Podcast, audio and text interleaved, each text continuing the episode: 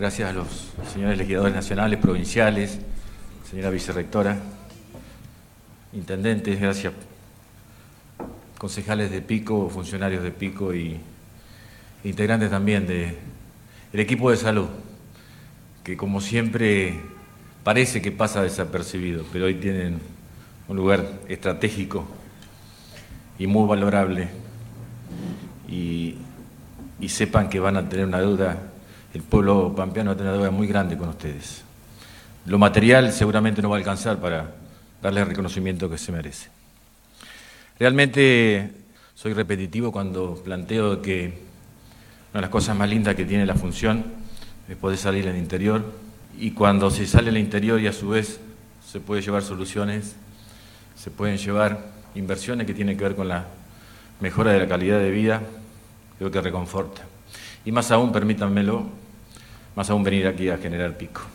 Hemos venido hoy a tratar de, fortalecer, por, un lado, la, infraestructura sanitaria, la que demanda no solo el avance de la ciencia, de la tecnología, sino también la demanda de la ciudadanía para que sea el sistema público de salud el que siga dando respuestas. Creo que en época de pandemia donde más se resalta cuál es la importancia de por qué estratégicamente los gobiernos no pueden olvidarse que la prestación de la salud ser una política de Estado. Y hoy estamos avanzando con esta obra muy esperada, como lo decía Fernanda, creo que realmente va a dar muchas soluciones y que seguramente tenemos que seguir avanzando con darle mayor infraestructura hospitalaria, no solo a General Pico, no solo al norte de la provincia, sino a toda la geografía. Veníamos charlando con el ministro Coan, con el ministro Garay, en poco tiempo más, mientras la pandemia nos permita, digamos, intervenir en infraestructura sin resentir la prestación del servicio de salud, de comenzar a ampliar y a reparar y a refuncionalizar el hospital, también que es estratégico y trabaja junto con el Centeno, el hospital de Intendente Alvear. Y también estamos planificando de qué manera vamos a dar respuesta en los próximos años al crecimiento de la demanda en General Pico analizando cuál es el dispositivo que tenemos que ampliar, no solo ampliar el centeno, sino también una política transversal de descentralización también, llegar a ampliar la, capacidad prestacional que tenemos en cada una de las puestas sanitarias que están diseminadas en, en el territorio de General Pico. Y, y el otro tema que nos trae a nosotros que parece muy simple y que en cierta manera no es tan tangible porque no tiene una vinculación con un número de inversión. Cuando hablamos de, por ejemplo, la obra del Centeno de 50 millones de pesos, le ponemos una entidad, una presencia, algo que uno pueda comparar. Y sin embargo, lo que ponemos en marcha hoy, una unidad de gestión, tiene que ver con la coherencia y la consecuencia de gobiernos provinciales que tienen claro que el recurso del agua potable es un recurso estratégico, pero también tiene andamiaje en una historia de lucha de todos los pampeanos,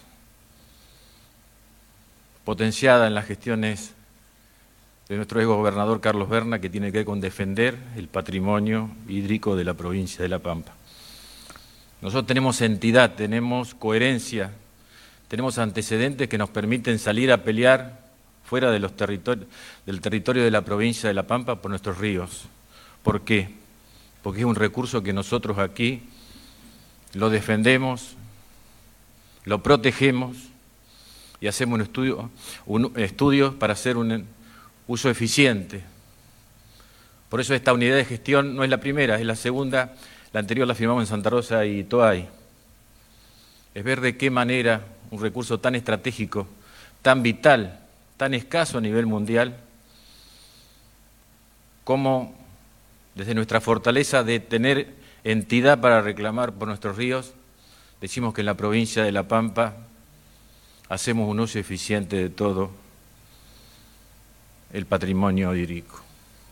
Por eso cuando reclamamos el río reclamamos el mismo uso eficiente.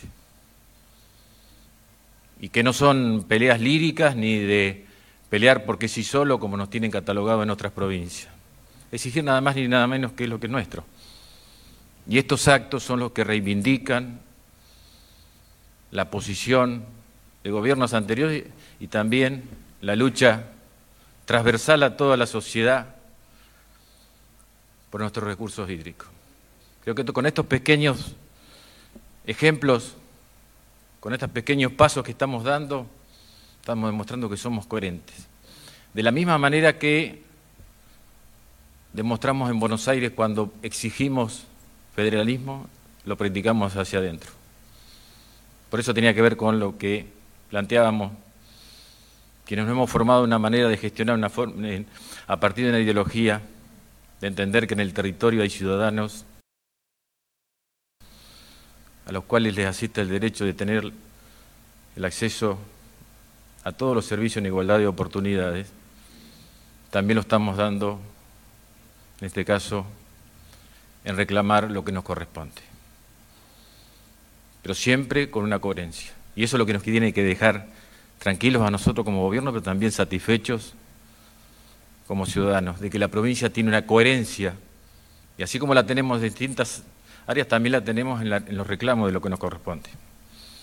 Seguramente que en algún momento todos estos antecedentes, toda esta trayectoria, toda esta coherencia, nos va a llevar a tener un éxito y volvemos a tener nada más ni nada menos que lo que nos quitaron. Gracias.